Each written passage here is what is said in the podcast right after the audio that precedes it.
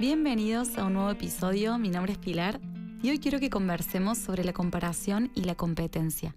Si bien pueden parecer muy similares, existe algo que las diferencia. Una es una conducta y la otra se ha vuelto un hábito. La competencia existe hace miles de años, por tierra, alimento, poder, y eso hizo que en las costumbres se fuese incorporando este hábito de competir. Si nos ponemos a pensar, en todos los juegos, por más sanos y transparentes que sean, existe la competencia. Y no es que lo esté juzgando, solo quiero que reflexionemos juntos cómo nos ha impactado esta cultura de competir, en donde si una parte gana, la otra tiene que perder. ¿Alguna vez se lo pusieron a pensar? No conozco un juego en donde todos ganen. Perder se siente incómodo, molesto, pero sobre todo por cómo se percibe la pérdida y lo que implica. Perder está totalmente vinculado al sufrimiento, fracaso, a la incapacidad, inferioridad. El miedo a perder dinero, trabajo, pareja, estatus, es uno de los miedos más comunes en el ser humano. Este miedo es el que nos conecta permanentemente con la carencia y la apatía. Cuando solo estamos viendo cómo hacer para ganar o para no perder, no podemos ver más allá de nosotros mismos. Competir nos coloca en una posición de alerta, produce una hiperactividad en nuestro sistema simpático y anula la capacidad para negociar o ceder. Cuando creemos que vivimos desde la competición, en realidad estamos viviendo desde la limitación. Que exista competencia en la oferta de servicios, de productos, es porque existe un aumento de la demanda de ellos. Si estamos percibiendo colegas como competidores, es porque consideramos que podemos perder clientes cuando la competencia aumenta con la oferta. Estamos poniendo el foco en la pérdida en vez de ubicarlo en la creatividad para distinguir esa oferta y así poder aumentar la demanda. Y es ahí cuando entra la comparación. Esta conducta se activa con la observación de la competencia. Yo me comparo cuando considero que el otro es mi rival, en el ámbito que sea, vínculos, trabajo, deporte.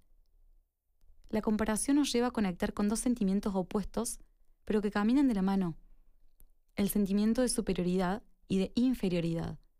Si en algún momento nos hemos sentido superiores en algún aspecto, es porque también hemos vivido sentirnos por debajo en relación a otros aspectos. ¿Qué personas y experiencias se te vienen a la mente al compartirte esto? La diferencia entre un estado y el otro es la cantidad de recursos que percibo que tengo que me faltan. Recuerda alguna situación en la que te hayas sentido inferior e identifica qué recursos considerabas que te faltaban o que necesitabas puede ser desde una conducta hasta un conocimiento específico.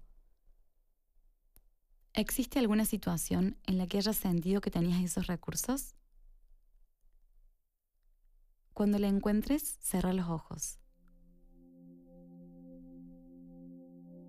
Conecta con tu yo de ese momento. Volvé a revivir esa experiencia en la que te sentiste confiado, confiada. Observa con los ojos cerrados a tu alrededor.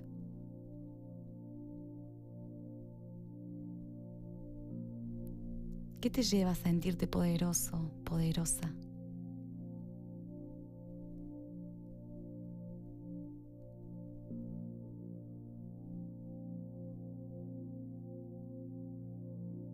Ahora imagina que de repente aparece esa persona que en algún momento te llevó a compararte y sentirte inferior.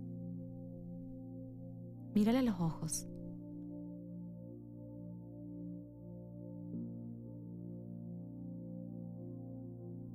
Tómale las manos. Y recibí eso que ya forma parte de su ser con mucha gratitud. Esa persona es un reflejo tuyo. Te está mostrando tu capacidad para despertar y experimentar eso que estás viendo en el otro. Sentí como todas esas aptitudes están en vos. Ahora visualizate haciendo y siendo como decías.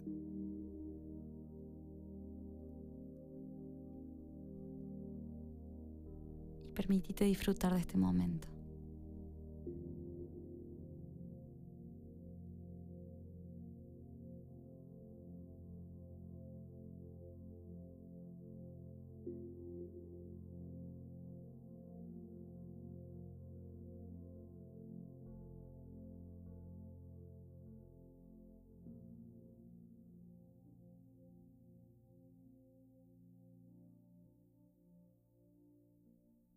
Si reflexionamos sobre la palabra comparar, compar quiere decir con otro par, alguien que no está ni por encima ni por debajo, simplemente es otro. Y si cada vez que observamos a alguien adoptamos lo que yo llamo conducta reflejo, reconocer en ese otro nuestras debilidades y virtudes, nuestra vulnerabilidad y fortaleza, esa es mi invitación para vos. Dejar de depositar en otros lo que rechazas y añoras. Cada vez que te encuentres luchando para no ceder, pregúntate, ¿qué pierdo cediendo? ¿Y qué gano sin ceder?